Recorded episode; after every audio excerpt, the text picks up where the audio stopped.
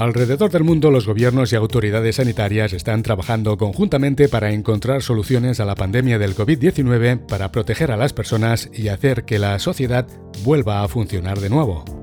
Los desarrolladores de software están contribuyendo creando herramientas técnicas para ayudar a combatir el virus y salvar vidas. En este espíritu de colaboración, Apple y Google anunciaron un esfuerzo conjunto para permitir el uso de la tecnología Bluetooth para ayudar a gobiernos y agencias de salud a reducir la propagación del virus respetando plenamente la privacidad y la seguridad de los usuarios. Ahora conoceremos mejor este acuerdo de colaboración entre Apple y Google y la tecnología que se utiliza en las APIs con Uriol del Barrio, ingeniero informático y desarrollador de software. Conectamos con Barcelona. Uriol, bienvenido a Territory Mac. Hola Jaume, un saludo a todos los oyentes. Un placer volver a estar aquí en Territory Mac.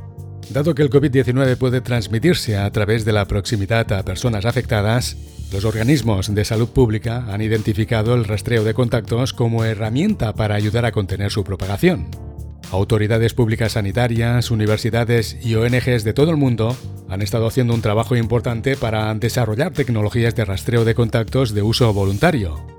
Uriol, ¿qué puedes decirnos de las diferentes aplicaciones? Como sabéis, un elemento importante para intentar minimizar el impacto de esta pandemia, ¿no? del COVID-19, es el distanciamiento social. El distanciamiento social es muy importante en todas aquellas personas pues, que tienen síntomas o han contraído este virus. Y una de las cosas que están intentando hacer muchos gobiernos es eh, hacer esto de una forma más controlada. ¿no? Uno de los problemas principales de, estos confinamientos que hay a nivel mundial, globales, de toda la población, muy estrictos, que son necesarios, tiene un impacto muy grande pues, en la vida de las personas y en la economía también.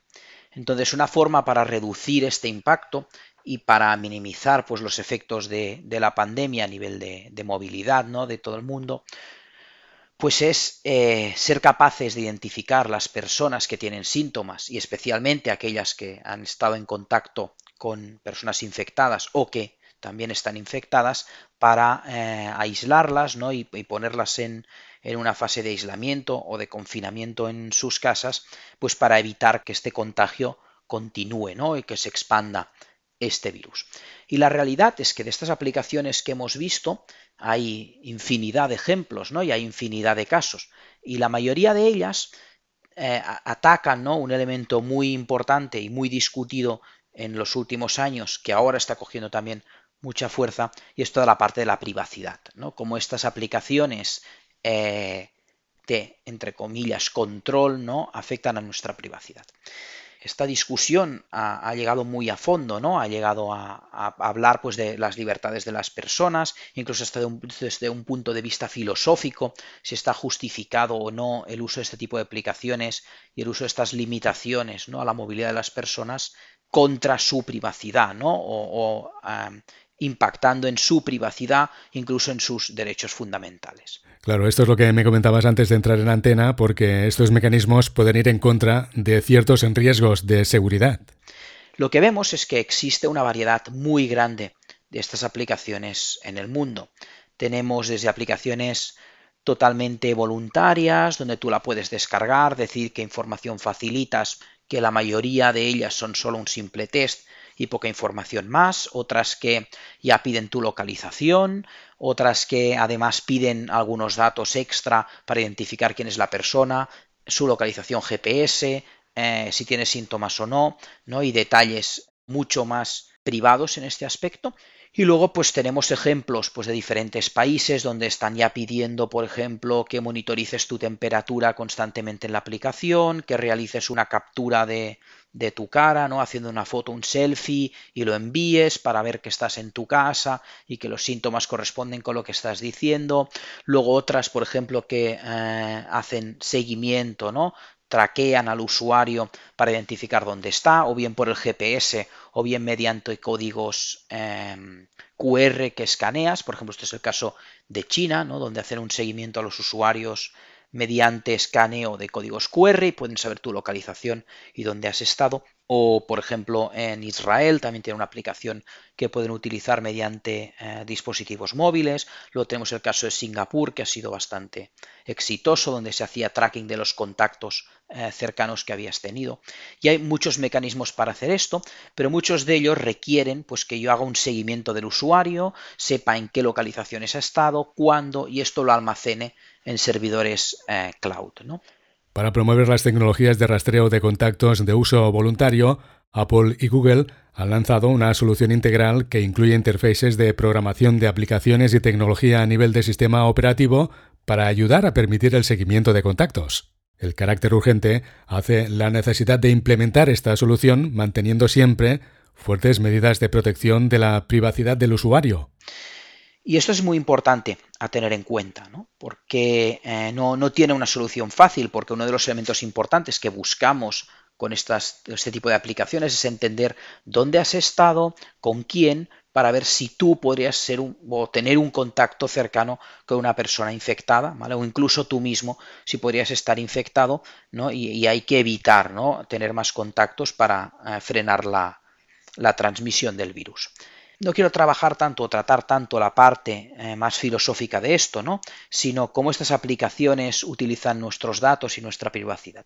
Y muchas de ellas nos piden un montón de datos, un montón de accesos a nuestro móvil y envían esta información muchas veces a servidores cloud para luego tratar eh, esta información y poder detectar ¿no? y trazar la infección y el flujo de personas y zonas donde está evolucionando.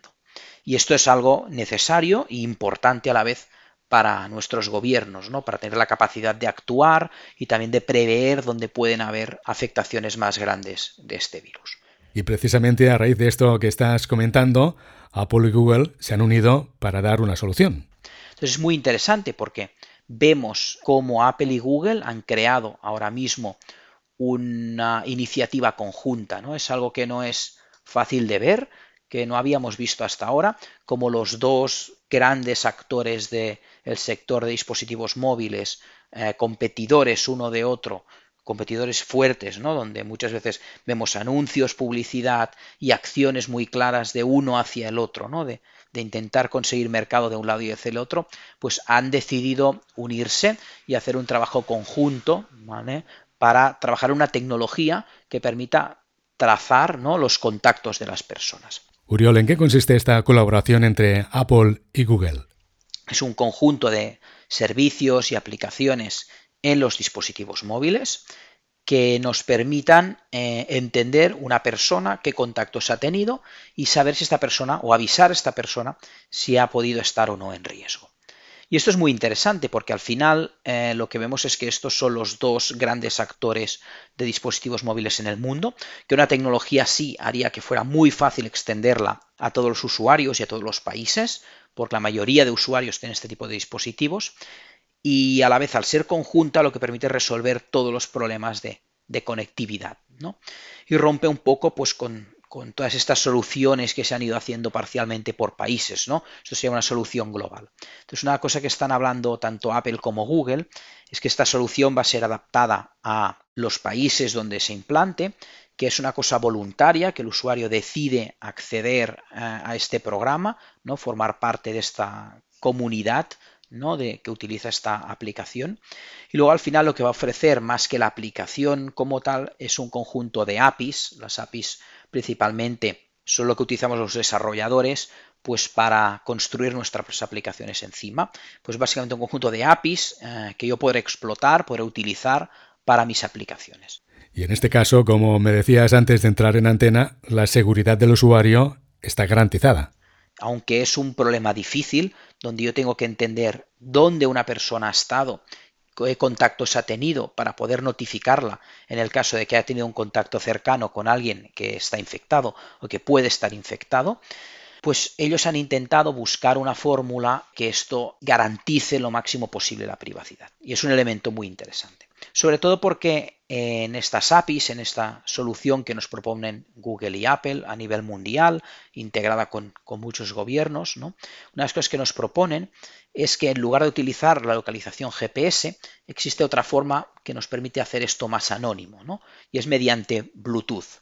Un aspecto del Bluetooth como tecnología interesante para esta, este tipo de aplicaciones es que trabajan en un área local, en un área cercana. Normalmente Bluetooth tiene un alcance máximo de 100 metros, habitualmente se trabaja aproximadamente a unos 10 metros, lo que son distancias muy cortas, son muy locales en la zona donde estoy. Lo que me permite Bluetooth es, sin necesidad de mi localización exacta, de cuál es mi posición GPS o de una triangulación de antenas móviles o de mi IP, yo puedo saber si he tenido un contacto cercano con otras personas, en este caso con otros dispositivos móviles. Por tanto, yo con Bluetooth lo que puedo mirar es qué dispositivos móviles tengo alrededor. Si yo estoy suscrito a este programa, una de las cosas que utilizarán por debajo es una tecnología que llaman eBeacons Protocol, que funciona sobre Bluetooth y lo que permite es interactuar con elementos y dispositivos cercanos que tienen un identificador único. ¿Y cómo funciona? Esto lo que me permite es eh, muy fácilmente, mediante el Bluetooth que esté abierto en mi dispositivo móvil, yo puedo saber qué personas cercanas alrededor mío también están con Bluetooth activado y están suscritos a este programa. Entonces lo que hará esta aplicación básicamente es intercambiar estos dispositivos, estos identificadores del dispositivo, estos beacons, para indicarme que he estado cerca de estos otros dispositivos. Entonces, a partir de ahí, un elemento es que si yo tengo este identificador de un dispositivo, a mí se me podría relacionar con esa persona. Para hacer esto más seguro, Apple, por ejemplo, y, Google han introducido en este sistema un intercambio de estas claves, de estos beacons, de estos identificadores, cada 10-20 minutos, para hacerlo más seguro, que no sea siempre el mismo y no sea fácil de traquear mi interacción con dispositivos Bluetooth. ¿no? Por tanto, podría tener un seguimiento completo de mi movimiento. Aquí lo que estoy intentando es cada 10-20 minutos tengo un identificador diferente que me permite saber con quién he estado en contacto. ¿Te refieres a las personas? No tanto a la persona, sino con qué dispositivo, con qué otras claves he tenido contactos cercanos. ¿no? Si el Bluetooth, como trabaja en un área local, es muy fácil saber qué contactos son cercanos y además saber no la persona, no la localización GPS, sino este identificador, ¿no? que está securizado. Entonces, ¿qué se registra en el iPhone?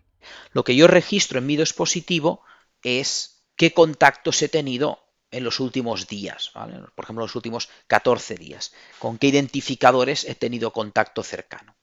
Y a partir de aquí, con esto funciona todo el sistema de la aplicación. Entonces, básicamente, si alguien es diagnosticado con COVID, Está suscrito a este programa, lo notifica, dice voluntariamente de que ha sido detectado que está sufriendo pues esta enfermedad, ¿no? Está la infección de este virus, pues a partir de ese momento este identificador ¿no? queda marcado, ¿no? como que ha, notificado esto. Y mi dispositivo valida periódicamente con estos identificadores si alguno de los identificadores que yo he tenido contacto ha sido notificado como un caso de infección. Y entonces a partir de ahí lo que hace es enviarme una notificación, me avisa. Lo que hace es un aviso de eh, que he tenido un contacto con alguien que está infectado y que por lo tanto podría estar en, en riesgo de estar infectado. Y básicamente el sistema que utiliza es este. ¿Por qué la tecnología que usa Apple y Google es tan interesante para los usuarios? Porque no trabaja con datos en cloud puramente, intenta hacer los datos anónimos, intenta trabajar con identificadores generados que van cambiando en el tiempo, lo que hace muy difícil que se, pueda traquear mi seguimiento. Lo que sí se sabe, que es lo que sabe mi dispositivo, y solo mi dispositivo es qué contactos he tenido en los últimos días. Si alguno de estos contactos notifica un positivo, automáticamente voy a ser notificado de que he tenido este contacto. Y a su vez, si alguno de mis contactos ha tenido un segundo contacto, un contacto de segunda generación, también puedo recibir notificaciones basadas en esto. Es muy interesante ver estos detalles porque toda la especificación de esta API está en la página de Apple, podemos consultarla. Hay una página de Apple, se llama apple.com barra COVID-19 y aquí hay toda la explicación de cómo funciona esta tecnología y todos los detalles técnicos de la API y de cómo funciona por detrás este mecanismo y de cómo funciona también a nivel de encriptación y de privacidad que esto es muy interesante, es todo público. Compartiremos los enlaces en nuestra página web en territorymac.com. Uriol es una iniciativa muy positiva que Apple y Google colaboren en esta tecnología para el rastreo de contactos del COVID-19 y está teniendo una relevancia a nivel internacional. Es tan importante, por un lado, porque intenta ofrecer una solución que sea lo más privada posible, teniendo en cuenta que es necesario entender con quién has tenido contactos. Y a su vez también está cogiendo relevancia, no solo porque es una iniciativa de los dos grandes actores del sector móvil, sino porque también eh, varios gobiernos, como el gobierno francés y alemán, se han interesado por la aplicación y están hablando con Apple y Google pues, para implantar e implementar aplicaciones que utilicen esta tecnología. Apple y Google han explicado que a través de esta estrecha cooperación y colaboración con desarrolladores, gobiernos y proveedores de salud pública esperan aprovechar el poder de la tecnología para ayudar a los países de todo el mundo a frenar la propagación del COVID-19 y acelerar el regreso a la vida cotidiana. Uriol, gracias por explicarnos el contenido de este acuerdo de colaboración entre Apple y Google para ayudar a encontrar soluciones a la pandemia del COVID-19. Un saludo a todos los oyentes de Territory Mac y me podéis encontrar en Twitter en arroba lortudun.